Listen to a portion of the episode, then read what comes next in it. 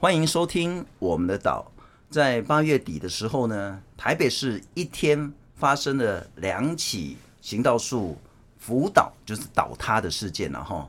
其中一起呢是在中山北路一段，那那应该是一整片。其实如果你经过台北市中山北路的话呢，那是很漂亮一连串的，包括樟树啦、枫香。那这一次倒的是枫香。倒下去之后呢，直接砸到一个骑士，那这名骑士呢，不幸身亡去世了。可是就在同一天下午的时候呢，在六张犁捷运站的时候呢，也是一棵行道树呢，就这样直接倒塌了，那压伤了一个用路人。两起这种行道树辅倒的事件呢，他说啊，怎么会这样？也没那天没有台风了哈，也没有下雨，也没有强风，怎么会行道树就这样倒下来？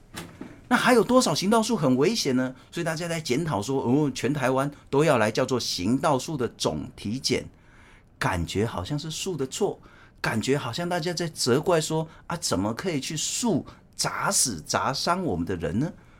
可事实上，似乎了哈，这两天我一直骑着摩托车走在路上在看，好像我们的行道树都不是很快乐，都不是很健康。台湾的行道树是不是真的生病了？我们可以看得到他生了什么病吗？可以知道他的病有多严重吗？那下一步可不可以医治呢？今天我们要访问一个台湾极少数取得日本树木医正式执照资格的詹凤春詹老师。詹老师你好，呃，主持人各位听众大家好，我是树木医詹凤春。非常感谢詹老师了哈，所以这一阵子我一直在看很多很多媒体都有访问詹老师。那詹老师的专业，特别是詹老师的求学历程呢，嗯、其实是真的充满了戏剧性，啊，很精彩，让人家值得学习。不过我们今天大概也没有太多时间，那我真的很希望所有的听众朋友，如果对詹老师有兴趣的话，其实你只要打“詹凤春”这三个字，你就可以看到好多好多媒体采访詹老师，包括说他从小的求学过程，到日本的这个呃。就学，然后整个考的执照的这个过程，都是很让人家尊敬敬佩，嗯、可是也充满了戏剧性啊。是，但我们今天就要聚焦在行道树。嗯、我刚刚讲，我是不是我自己过度解读？因为我这两天因为要谈这个议题，我特别去看台湾，特别台北的行道树，感觉都不是很快乐，都不是很健康呢。哎，是啊，因为我们对行道树的规划，其实这几年来哦，慢慢有改善，是作为绿。绿带的形态去设计，但实际上早期并不是，是一个一个一个的，所以我们就是简单说，就是帮树穿小鞋。那树是会长大的啊，我们一直以为树都呃一直永远在那里，但实际上它的根一直在长大。是，那整个树头一直在大，所以我们变得头重脚轻，所以就容易倾倒。我每次走在路上，我就思考一件事情：我们现在给。那个树啊，不管是什么树啦，嗯、可能长得很高很高的黑板树啦，嗯、或长得很大的像樟树啦、榕树啦，我们给它多大呢？大概就是这张桌子这么大，顶多就这样而已。那怎么可能呢？可是我觉得它还是长得很高，长得很好。嗯，这是为什么？这是因为有些呃，我们下面有地下埋管线，那有些树的根它可以到下面。那有些树是没有的，所以要看运气。Uh huh. 对，所以有些还会串根，受不了，它只好根就串上来。Uh huh. 我们常常在那个步道上会看到串根现象，对不对？是。其实我们都在怪树，其实是我们的问题，因为它根没地方长，它不得已，它寻求空气跟水，它才上来。我们讲串根，就是说，不管是任何的树种，它可能就是把它的根。那我们也行道步道把它挑起来，我们人行道都会铺那个砖啊，或水，鬼拢给挑起来。就是这样。那挑起来，咱的处理就是讲给撤掉。嘿，是，实际上是树真的是不得已上来，它如果他知道上来会被踩的话。那一定是很痛嘛，对不对？那他何必要上来？就是受不了了，因为下面没有他生存的空间。不过张老师又说，因为像八月底的时候那一起封箱砸死人啊，嗯、还有那个六张犁捷运站，是事实上真的，如果我们仔细去搜寻的话，类似的事情，不管砸伤或砸死人的这个情形呢，嗯、每一年都发生好多好多起。对。可是就一个树木一，你真的可以从外观就看得到说。哇，这长球啊，可能已经到末期了。是，可能再过几天、几个月、一两年，它就要倒下来，可以看得出来吗？其实是可以判断得出来的。怎么看？其实我刚才讲，我们刚才讲啊，中山北路前几天倒塌那一棵，其实。大家会觉得没风没雨为什么会倒？对，其实这一点都不意外。为什么？公园处讲说外观看不出来呢？但是因为他们一直以来，我们台湾在种树这一件事，就是我们植栽区很小，然后台湾又最近常常下暴雨，对不对？是这几年都常常下暴雨。是那下暴雨，我们又给的行道树的土是最烂的土，也比方就是废弃土这种不好的土、粘土，所以那整个就闷在那里，所以它的树干就很容易烂掉。那我们这些呃种树的人的习惯，就土越多越好，就堆在那上面，堆在上面，它整个树干就容易腐朽、腐烂。那一旦这阵子都在下雨，它可能里面的树干都已经在烂了，我们自己都没有办法察觉。那当然无风无雨的状态之下烂掉，它随时都会倒。但是你可以从外观看到它的根或是树干里面烂掉吗？可以的。哎、欸，怎么看？因为它如果烂掉的话，整个皮会掀起来的。那有些时候它会长菇。他会告诉你我已经烂掉，所以我们在当树木医的时候，我们在帮树木做呃健康检查，我们可能会判断它上面有哪长了哪些菇，然后依据它的菇的种类是烂到里面还是只有烂到表皮，这都是可以判断的。呃，我是那个昨天看到人家访问你的影片才知道，我以前认为说树干如果长菇啊，嗯，嘿灵芝啊，啊，哦，这环境寡厚的啊，这样那那。嗯但事实上，那个是树跟你求救了。对，树其实在跟你求救。那但是在台湾，我们有个坏习惯哦，就是你看到菇很多，我们公部门一昧就觉得它就烂掉，赶快砍掉。但是实际上，有时候我们就想象阿里山的神木好了，阿里山的神木很多树里面都是中空啊，中空，但它依旧可以百年站在那里，是因为树树木是靠外面这个组织站着的，还有它的根。是对，那实际上稍微一点点中空，如果不影响它的根系，实际上它是可以站得稳在那里的。嗯哼，对。詹老师，你在那个包括阳明山，嗯、特别是阿里山，是，就大家都那个非常感谢你，嗯、你救了好多那种已经好几十年、呃、甚至上百年的这种重症的樱花树。对，怎么救？那它原本的状况是什么？它原本的状况是因为它得了呃，我们讲白一点，就是新冠病毒的概念。樱花树会得新冠病毒，哎，对对对对对，因为它靠空气感染。OK，呃，靠空气感染，一棵树得病了，全部就得病了。然后这个得病是会致命的，树是会死掉的。但是我现在要告诉大家，就是我们的无知会有多可怕。他们当时就请了一些厂商来处理，那厂商就连这个树得病都分辨不清楚，他们就告诉员工说，请把叶子剪掉。所以。生病的全部留下来，会感染的病叶全部留下来，健康的全部剪光光。所以当我进场看到那一棵树是百分之九十九点九，全部都生病感染的叶子，那整山当然都感染了。所以为了要整治这整山的呃这个触叶病，我们学名称为触叶病，我们花了三年三四年时间，然后最后才整治过来，所以非常的不容易。那还有一点就是，我们有时候会觉得它烂掉，烂掉就烂掉啊，但只要它不要倾倒，它物理的结构。成成型的话，基本上是不要砍掉，我们就把腐朽当成是蛀牙的概念就好了。你不能因为它长了一个菇啊，你就整个砍掉，那也只是它那一部分烂掉，并不代表它整个结构烂掉。那感觉好像说，哎、欸，有一个小孩子蛀牙了，对，我，啊，蛀牙，这个小孩子就把它砍了，就把它杀了，这样子，没错，就是这样子。我们一个小蛀牙就把树砍了，没错。其实我们现在就是呃，看到树觉得它会倒，就是就就就非常的害怕。实际上。它的腐朽，它烂到什么程度是可以评估的，并不见得它长了一个菇，我们就要判它死刑。有时候它只是那个附近烂掉，你赶快帮它做外科，它依旧可以，就像我们受伤，我们自己的伤口愈合的概念是一模一样的。不过另外，我其实这几天在那个台北市绕啊绕啊，我说，到底我们的行道树是不是真的健康，活得是不是自在快乐？嗯，感觉好像都有长叶子，是都有长树枝。可是好像都长不大，对，就是因为我们为什么为什么把它框起来的原因。然后，因为实际上台湾这几年，呃，可能过去啦，对于行道树的研究是非常的薄弱。是我自己本身有研究行道树的历史，我可以把整个历史都讲出来。比方说，我们我们就回归到近代好了，最早的近代行道树是从法国那边出来，法国跟德国，所以法国香榭大道当时是全世界第一次就是。借由树的种类来安排它每一棵树跟每一棵树的距离是多少，那它的植栽穴要多大，它要定期怎么修剪，这是法国哦。是。那当时我们刚好一百年前，台湾是啊、呃、被日本统治嘛。是那日台湾的总那么日本总督府，他们刚好就去法国取取经，去欧洲取经，他把技术带回台湾。那技术带回台湾，结果东京并没有立即采用欧美的行行道树设计，反而是在台湾先启动啊。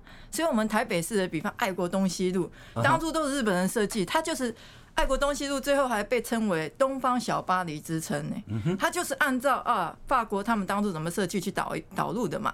所以，呃，当时的总督府他还去做调查，哪些树适合当行道树，哪些是树不适合当行道树。是对，就像我们榕树，日本当时他们就调查榕树不能当行道树，为什么？因为它要串根。那台北市是盆地。它就很热，通风不好，就湿又热。那榕树的叶子是不是很小？所以它确实是不通风。是，所以他觉得不适合用这种树来当行道树。不过我们很多行道树都是榕树啊。对，就是我们可能过去真的都没有去做过研究，人家以前一百年前就已经再三叮咛榕树不要当行道树，它会串根，然后还有气根啊，会让人家觉得整个空间会凝聚在那。呃，尤尤其台北市又是盆地，所以我们对行道树的设计就是第一步就错了。设计这个观念，我们讲四地四木好了并不是每一种树都可以当行道树啊，对不对？有些树适合，有些树不适合。我讲啊，黑板树好了，黑板树是长得快的树，长得快的树，简单说，它的树干绝对不坚强，所以风一吹就容易断裂。而且它长那么快，我们要让它修剪，那重点是我们政府哪来那么多钱，一天到晚请人家去修剪？所以最快的方式就直接截头。那截头有什么问题？你截头，你刺激它下一大掉，它根要长出来，因为它下一大掉，头头叶子被剪光了嘛，所以它开始要长根啊，长根，但它空间又没有长，我就给我穿小鞋，我根不知道往哪里长啊，所以我就串根，串根啊，串根之后又被踩来踩去，然后又烂掉，那只好就容易倒掉。Okay. 那或者是串根之后破坏我们的人行道，对，他就不把它砍。没错。哎，不过每一次哈，就是说，其实，在我们公司附近也种了好多这个嗯，黑白板树或黑板树，嗯。然后其实长得很高，然后大概都是有到三四层楼高。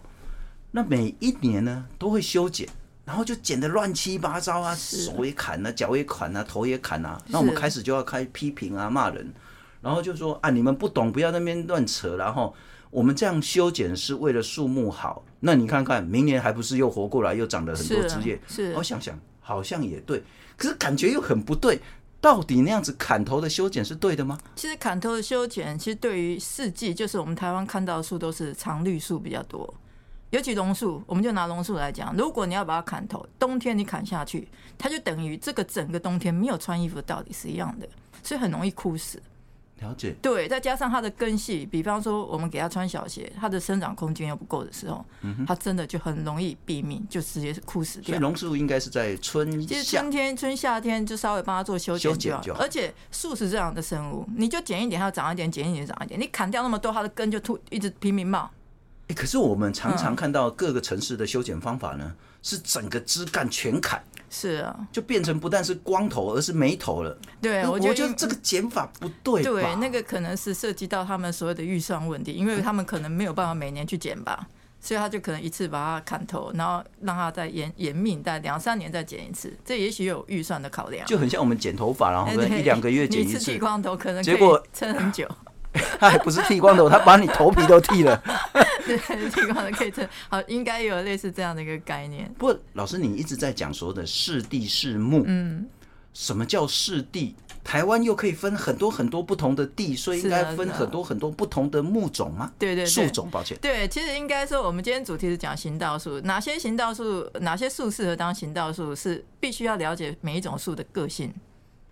对，比方说，我们之前也做过实验。我在台南成大，我曾经去做过实验，就是说我们在选择行道树，比方说我们要做一个绿道，让大家可以去散步，那你的树就不能选那个特别爱喝水，然后叶子特别多，因为它这样就不通风。你走在树下就觉得不舒适。哎，因为我念成大了哈，啊，真的是美好的青春回忆。哎，就是跟那个呃，不是，总之呢，就是你走在那个，特别是凤凰木。对，凤凰木，凤凰木下其实就是非常非常舒服，特别是在毕业六七月的时候。对对对对对。所以在凤凰木在台南就是一个得其所的一个木种吗？树种？啊，当然，其实我们我刚才讲行道树的律师哦，当时呃总督府在台北市有去推推动我们所谓的三线道路，那之后呢，其实在一九二零年、三零年前后，其实当时总督府首次把法国的一个植栽的整个规范运用在台南，嗯、所以就台南利用凤凰木来种植所谓的近代行道树，那那一批刚好就是凤凰木，他们称为凤凰新道。那这凤凰新道很有趣，它就每凤凰树大每一棵都差不多大小，然后就按照每一个距离。就是保持一个距离，因为凤凰木就像雨伞一样大嘛，你不能种太密，种太密它就整个就挤在那里不好看，所以他们就呃配合树木的生理特性、个性，然后去帮他规划距离要多少多少.所以那一条是台湾第一条所谓的近代行道树。那除了台南的凤凰木之外，其实我们在内湖嘛，哈，嗯。我觉得内湖的台湾栾树也是让我很迷恋。栾树就是那个四季，它是有很明显的一个变化，然后那种颜色的那种变化，其实让人家那个目不暇给。对对对。所以在栾树在台北也是很好的。当然适合啊，因为栾树这种树它不太爱喝水，所以不太爱喝水有一个习性，就是你走到树下，你会觉得非常的清爽，而不是湿湿湿的感觉。湿热。是。对，因为他不太爱喝水，所以他的蒸散也少，所以他走在林林荫下，你会觉得比较干爽的感觉。所以每一种树种的特性都不一样，所以我们在讲四地四木，是你必须要了解这个树的特性，然后去帮他规划行道树，而不是说哦，我觉得它很漂亮，我就种下去。但是你有没有考虑它适不适合当行道树？是，是，是，对，就是这个差异。我以前后来成大之后，我去念清大，嗯，那在新竹，在特别光复路那边，嗯，有一整排那个叫做那个这个。木棉啊，木棉啊，美人树。哎，木棉，嗯，是。那我觉得木棉的那个命运就很悲惨的了哈。木棉木棉开花的时候好漂亮，嗯。可是大家后来想一想呢，这个好像变成变人类很讨厌的，或是台湾人很讨厌的一个树木，为什么呢？因为它开的这个花之后呢，那个棉絮呢到处乱飞，对对对对，好像会影响人的这个呼吸系统。对对对，没错。然后再来呢，它的那个叶子掉或是果掉了呢，又会影响到用路人或者是用那个行车的这个安全。所以我知道说有一些城市呢，它在对待木棉的时候呢，是要提前把它的花果。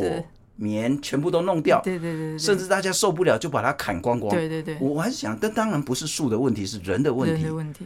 除了木棉，或者是说其他的树种，我们有说不应该在这边出现，可是人因为无知而让它处在一个很不恰当的环境。没错，是的，就像我们的黑板树一样啊，它明明就不适合当行道树，我们却偏偏把它作为行道树种植。为什么行道树还会发出那个？我们讲黑板树会有一种臭味，对对对，非常的臭。那这种有臭味的，或者说棉絮，它是它就是不适合当行道树，不适合在公共场所场所出现。再者，还有长得快的树也绝对不可以。我们刚刚一谈到是说那个植穴，因为全台湾说实在，我我必须要忏悔了哈，因为这几次我们在做热岛效应的时候，嗯、我们就说。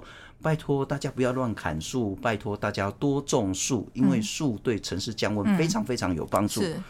可是这一阵子我在想这件事，好像我讲错了。嗯，因为你多种树，在错误的观念跟环境下，似乎是多造孽。反而是虐待树，确实是真的。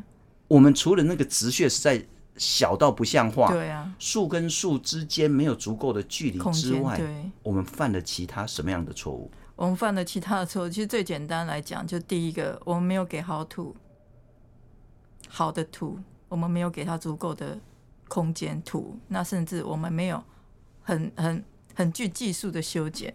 就是我们随便的去做后续的养护管理，嗯，我觉得这两个部分就是一个很大的问题。我们先谈土了哈，嗯，用废弃土当然是绝对绝对不应该，对，没错。但我们有管制不能用废弃土作为行道树的土吗？其实没有哎、欸，其实我们就是选便宜的土就就就直接丢下去，所以我们看到很多行道树里面都很多呃水泥石块啊，这特常常见的，嗯。那还什么叫做好的土？所谓好的土，起码就是不要有这些呃，就是废弃的东西就混在里面。了解。呃，我们不见得要用到，比方大家常知道什么阳明山土这么好的土，但我们不见得可以取得到。是。对，但起码也不要丢一些废弃的一些水泥块在里面，石头在里面。不要那种什么建筑废弃，甚至事业废弃土这种东西。就是因为你你里面丢下去之后，它会变成是。呃，下雨之后，这个土会变咸的，是盐分嘛，所以那个根反而会长不好，容易烂掉。那还有一个，我刚刚讲是说，哎，奇怪，有一些同样的空间呢，好像就有一些树长得很漂亮啊，同样的直穴大小，好像有一些树就长得营养不良，然后垂垂欲坠这样子。嗯嗯、一个概念是说，下面的土有没有被夯实？对，它的根可不可以往下长？是是是。但似乎我们在盖那个马路的时候，嗯，它一定都要把它夯实，然后用水泥、柏油弄下去，然后呢，再用一个小小的空间。我们也许呢看到平面是一公尺或两公尺见方，但下面可能也只有大概一公尺深。甚至不到，甚至不到就要种树。对。那如果我们回到日本然后，因为你对日本就很熟很熟。嗯日本的行道树，它给它多少的空间？嗯，以及多什么样的土壤？其实日本呢，他们在种种植行道树已经很有历史了。自古以来哦，其实从唐朝时期，他们就有在呃种植行道树。是。那当时他们种植行道树，当然不会像现在呃，就是都市像想象这么大。嗯、那实际上，他们现在在有限的呃都市空间里面，他们也知道一个一个的。一个一个的植栽穴对树木而言会是一个生长的压力。怎么说呢？树呢，其实它是借由根系跟根系跟隔壁的树沟通。比方说，我被虫咬，它的它的根系就会通知隔壁，他们是这样一个呃友善关系的。是。那假设我们现在一个一个植栽穴的话，变成树是孤立无援，我快死了，我还没有办法跟我隔壁求救啊，就会变这样的一个现象。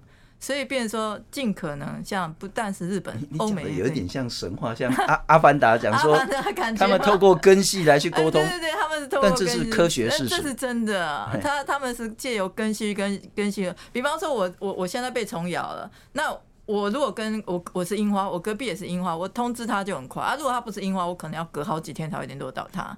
是对，所以树跟树之间是有这样一个互助的关系，所以他们有一个很庞大的地下网络啊。我们之前有看过那个植物的那个香气，嗯，事实上它除了透过根系之外，它也会释放出其他那种特殊的荷尔蒙或气体。嗯第一个呢是防御那些菌或是虫，是啊，对啊。第二个它是可以沟通的，对，没错，树是靠气味沟通，所以当我们走到森林里面，你闻到一些气味，那就代表你加入他们的沟通行列了。所以如果我们要救台湾的行道树，嗯，当然总体检也可以，也对了哈。嗯、但真正的观念是说，你一定要给它合理足够的空间。是。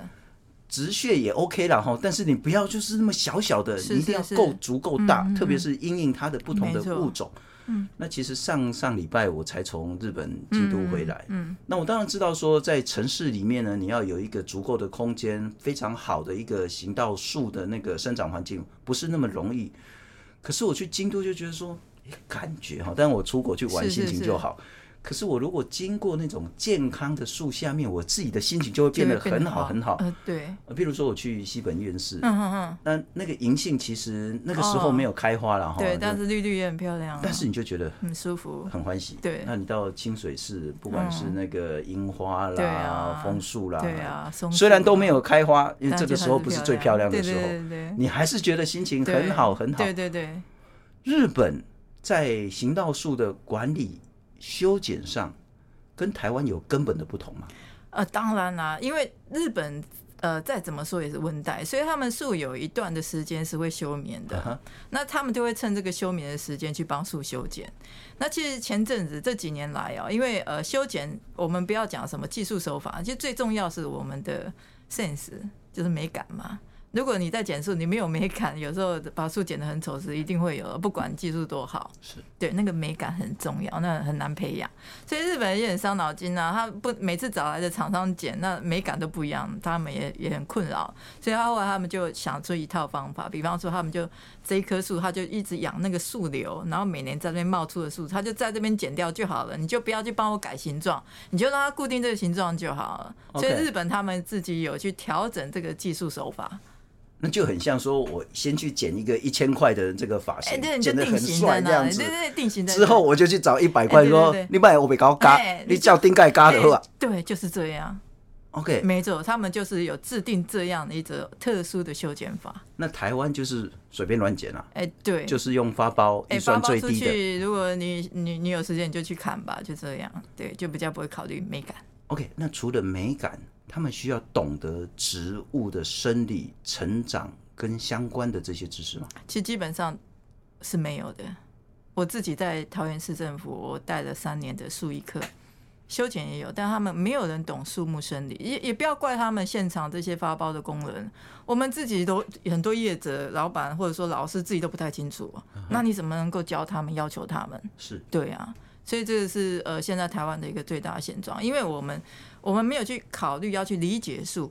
而是我们只是忙于呃，我们要把这工作做做好之类的，所以你没有去理解这些生物，他们是生物，不是装饰品。嗯哼，所以这个这个观念一定要改进。而且我们在整个预算发包制度有一个问题，就是说第一个当然是要招标嘛，哈，那招标很可能就是最低标。对对对。第二个是说我们可能就是一年一次。哎，对对对。啊，一年一次，我就是能砍全砍啊。是是是，没错。那修剪不是这个概念嘛？修剪就是说多出来稍微修一下，多出来稍微修一下。是是是，没错。就是一个呃，要跟树木是达到一个共生。呃，不过其实在此之前，一个更重要的一件事情，就是我们在规划行道树的时候，是不是这几年开始，我们就应该要懂得四地四木的概念？你不要再去，我们就讲预防胜于治疗。当然，对，我们不能一直都规划错，然后我们在后面在那边收拾的辛苦，然后最后树也死了，要不然就直接砍了。我觉得这个是也是在虐待树。那还不如第一阶段，我们就四地四木。行道树东西南北是朝北走还是朝南走？它风怎么吹，日照怎么过来，然后去帮他规划一条很漂亮的林荫大道，那个才是我们的需求。我们回到一个最前端也是最根本的问题是：是谁在决定哪一条路要种什么树？我所知道，像内湖区了哈，像我们自己这边，最这几年很夯哎。夯的意思就是说呢，到那个樱花开的时候，大家都要来内湖看樱花。我很难理解，以前我要看樱花，可能要跑到阿里山，跑到很山上，甚至要跑到日本去。结果我现在上班的途中，我就可以看到很多很多樱花。我的理解是说，因为民众认为樱花很漂亮，嗯，所以要种樱花，所以就要求，包括说，也像我们这边的那些那个公寓大厦啦，啊，自己能决定就自己种。啊，如果是区。那他就要求说内湖区来种这些樱花，可是这里该不该种，适不适合种，种的樱花能不能开花？那种的樱花是不是活到它可以生长的这个年龄？我想问的是说，谁来决定？那我们这整个制度错了吗？哎，应该说他们是有去咨询景观公司来做这个动作，但是景观公司基本上他们是考虑到空间，就是它的景观，而不是考虑到树木的生理。那这个也是台湾的一个非常大的一个空洞缺缺口，因为现在的大学，不论是台大也好，或者是我自己有时候会去到处兼课地方，这些很多老师他们在设计只考虑到形上学设计，他并没有去了解树木，所以景观系的老师他不懂树啊。这他知道名字，他知道那棵树叫什么名字，但他不了解这棵树是要干的还要湿的。那他平常会怎么样？他不了解要怎么修剪，更不用讲，那是没有去理解的。他们只站在景观的立场，所以在台湾树木医学这一块就变成是一个没有人去涉及的这这个很很重要的专辑。换句话说，我们的决策是没有作为知识背景来去做。对对对，没错。如果要这样讲的话，就是这个样子。所以我自己在台湾现在有做一些四地四木的一些。案子，比方说好陶竹园好了，陶竹园三五年前我就曾经协助他们，因为它是旋转的，东西南北风都不一样，日照不一样，那你怎样在阳台种对的树？这个就需要我们的现代的技术。为气候的技术是对，那当然行道树也一样。我们在规划行道树，它风怎么过来，我们就要找适合的树种。因为你如果种樱花树，樱花树讨厌吹风，它又没有日照，它根本又不会开花。那你是不是这一条路你就不能种樱花树？哦，等一下，你刚刚说为气候跟适定适木嘛，吼，光一个就是全台湾最知名的这个最大的豪宅桃竹影园，它就是一栋建筑而已。是，但是它的东西南北向不一样，就是需要不同的树种。没错。所以它每一个楼层的树种基本上都不一样，还连楼层都不一样。对对，它要入座，因为它就是转的，所以它这边的有风啊，这边没有风啊，日照早上有啊，这边下午没有。它是这个环境是非常严峻的，就光东晒西晒，怎么晒的方向你都不一样。对对对，所以我们以为说啊，这个楼层我要种樱花就可以种啊，没办法，哦，那难怪，长不好。所以为什么我会觉得说台湾的行道树都不快乐、不健康？就是说我们一开始要决定种什么，对，就犯了严重的错。没错，种下去之后又没有给它足够的空间、土壤环境，没错。然后再来说，当它生病之后呢？把那种好的呢都砍光光，啊、是把坏的留下来，留下来就是一些呃观念错误这样。然后等他真的受终，然后请导辅导之后，我们要怪他，我们要怪他啊！你怎么会这样砸伤人啊？就是千错万错都你的。然后他长得不健康的时候，你就把他杀了，这样。没错，就是这样。我们可能比较以自己的立场来看树，那实际上忘了树也是生物，我们必须要尊重。是，对。是，就是这样。所以我真的忘了我们祖先啊，大树公，大树公。没错，其实是我们需要树，不是树需要我们。我们大家有点误会。那回到那个詹老师，你最专业的部分，医治。嗯，我所知道是说，你其实是很反对农药，也很反对肥料。是。那如果你不用农药，你怎么杀菌杀虫？你不用肥料，你如何让它取得它应该有的营养？嗯，如果这两个你不用，你怎么医它？怎么救它呢？呃，应该说，呃，我自己是日本树木医，日本树木医这个执照是西医，但是我另外一张执照是跟土壤有关，是中医，所以我就是中西医合并。那现在一个关键的问题哦，我们先理解树从哪里来，它从森林来的，是，所以我们就想象野生，野生这两个字，狮子老虎。你可以把它当阿猫阿狗养吗？不可以呀、啊，对不对？它是家畜，对不对？是。那从深山里面生长，它就是要野生，越自然越好。嗯、所以，我们给你，你看深山哪一棵树在施肥，并没有。嗯哼。那如果说好，它得病虫害，那没关系，树是很大方的生物，它被虫咬了几口，它还会想办法再长回来。OK，对，因为他们要共生，他要利用虫去帮他繁衍后代啊，对不对？是，把我的花粉带走嘛，所以他们是共生的。是，那我们在现场救树的态度是什么？我今天我可以不要用农药，但是我可以让树变健康，让它自己有抵抗力去对付病虫害。嗯哼，这个是从它的体质内在去引发出来的，所以如何让树变健康很重要。它一旦健康，他就不会生病，就像我们人一样啊。我们人健康了，我们就就有免疫力啊。那现在在台湾很多树，就每一棵就是不是病了，要不然就衰老了。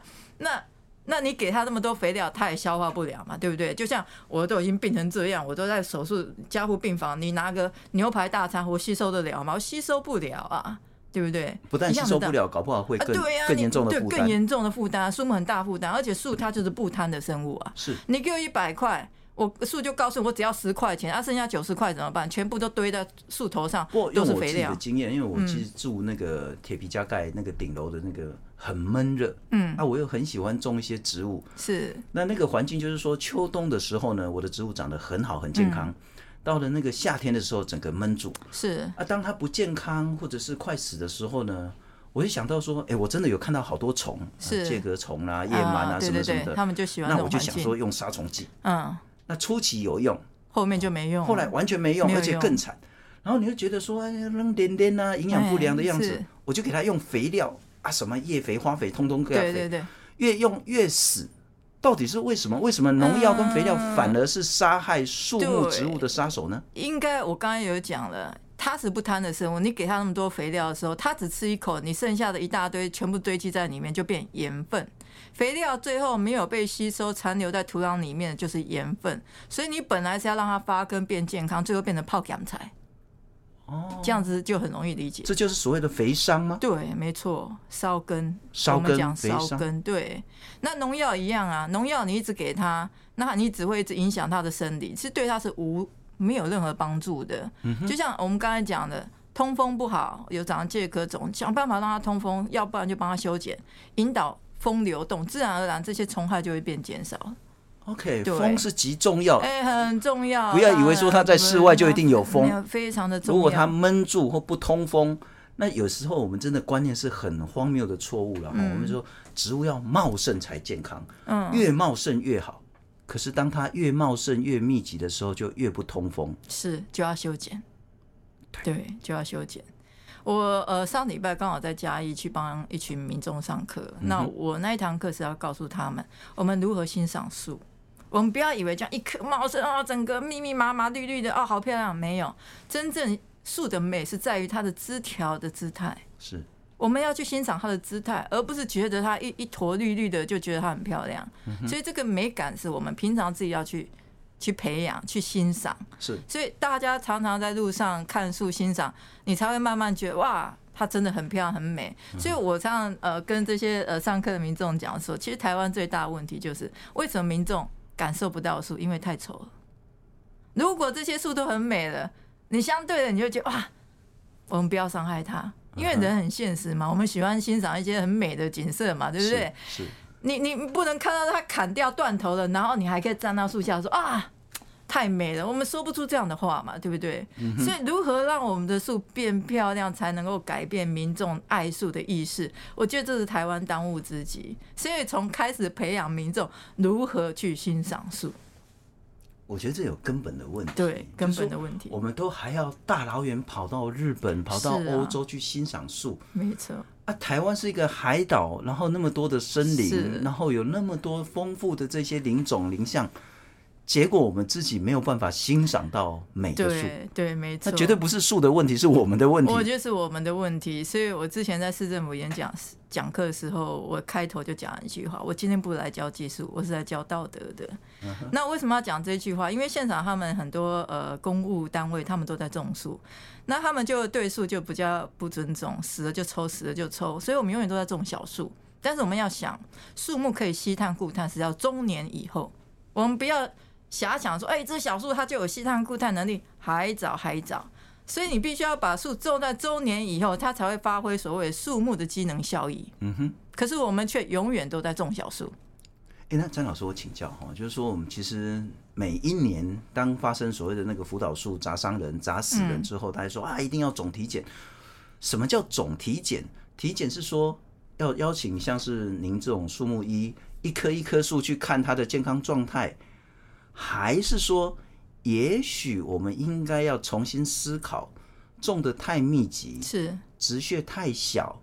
或者是就真的看起来不是很健康的树，嗯，我们要适时的把它移除，嗯，让那些所谓的有成长空间、成长环境的树木呢，让它有一个更健康、更好的一个空间出现。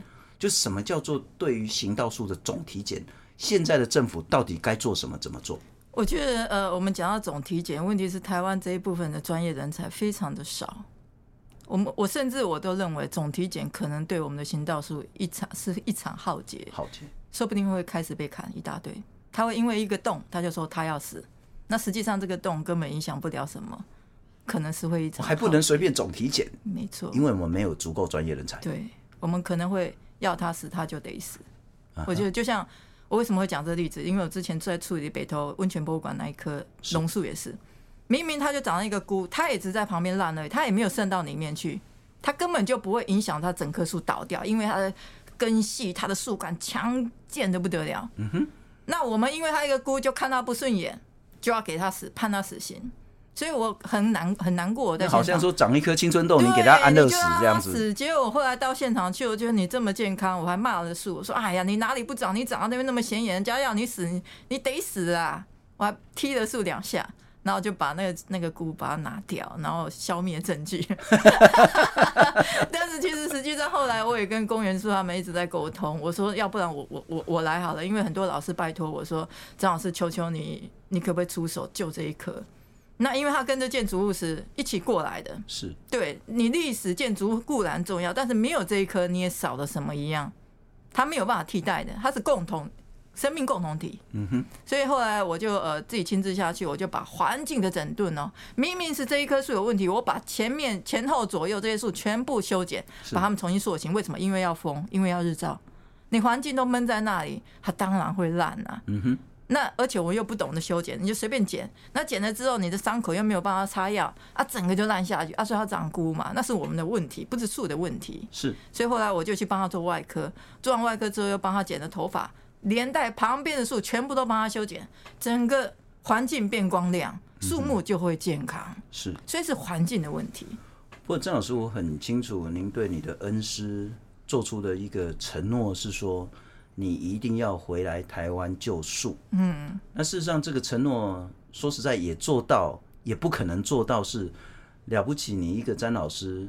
救一下那个阿里山许多的樱木，阳明山的一些樱花，嗯，或者是北投那棵榕树，嗯，或者是一些了不起，你一个人让你救个几百棵树，是啊，是。可是我们刚刚讲是全台湾，全台湾不是只有行道树，还有自己自家的树木，还有森林的树也都会生病。我想问两点，这可能是台湾最需要也最欠缺的，一个是普遍从民众到有公权力到执行公权力这些厂商观念的彻底改变。嗯。第二个是说，我们找来找去，台湾真的很不容易找到所谓的有资格、有执照的数目一。嗯。那个人才少到不像话，是，你一人之力真的只能救个几百棵树，那后面那两个问题怎么办呢？嗯，其实我觉得现在台湾最大的问题哦，救树，我我其实我们我讲救树，但实际上我都是在解决别人的错误。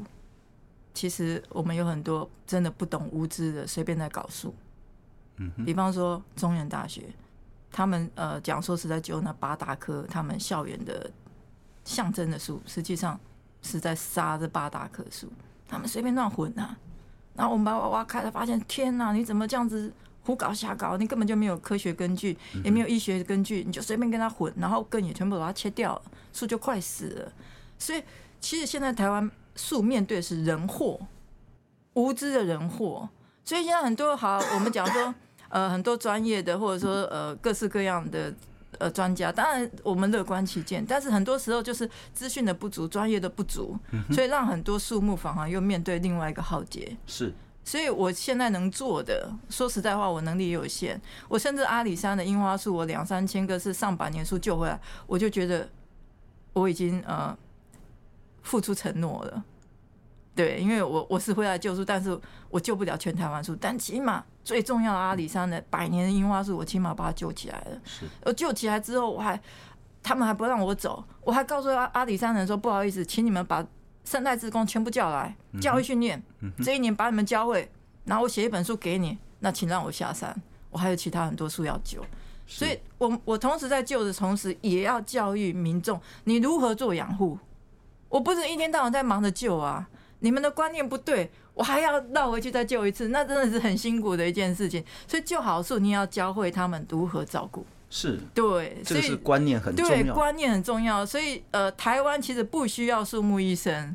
我说一句实话，我们需要的是一个，呃，说实在就是土壤而已，就是如何让树木有足够的生存空间。因为我们的环境很好，台湾湿度、雨量、太阳都很大。他们其实在一个很好的生长空间，是那可是是我们自己的个人的想法。我植栽就我就要逼到他那么小，我就是不给他充裕的空间。其实回到规划这个基础的这个观念，如果能够改善改善的话，我相信树也应该会长得很好才对。是，不过当然您是谦虚了哈，可是因为。那个必须要全台湾，不只是民众，还有所有的官员，还有厂商，都有这样子好的观念，才不需要詹老师你这样树木医。可事实上，我就是需要，而且不是只需要一个詹老师，是需要很多很多的树木一。可是没有啊，所以我们本土人才的培育非常的困难。假设说学校、大学里面。呃，很多老师自己曾经救过树，或在现场真的是跟树呃有有一些工作上的关系。我相信这些老师会慢慢感受到树的专业的浩瀚。那实际上我们可能只是拿着书对着书去看树而已，你永远都不会去理解这个生物在想什么。嗯哼。所以我觉得呃，大学学校方面这一部分的知识就非常的欠缺。那学生，我们先不要讲，很多学生他未必能够感受的树，感受得了树啊，可能就莫名其妙就到了园艺系、景观系，那他真的爱树吗？不见得。那如何把这些学生唤起你去感受树的生命，这又是非常重要的一件事。是，对。不过今天真的非常荣幸，也非常高兴。呃，能够访问到詹凤春詹老师，詹老师呢是台湾极少数取得日本树木医执照，同时也在大学教书的老师。更重要的是，他具体的去救一棵一棵已经垂危的树。嗯但更重要的是说，他希望把整个观念还有人才呢，其实可以在台湾有更好的这样子一个实力。再次谢谢詹老师，非常感谢，谢谢主持人，谢谢大家，谢谢。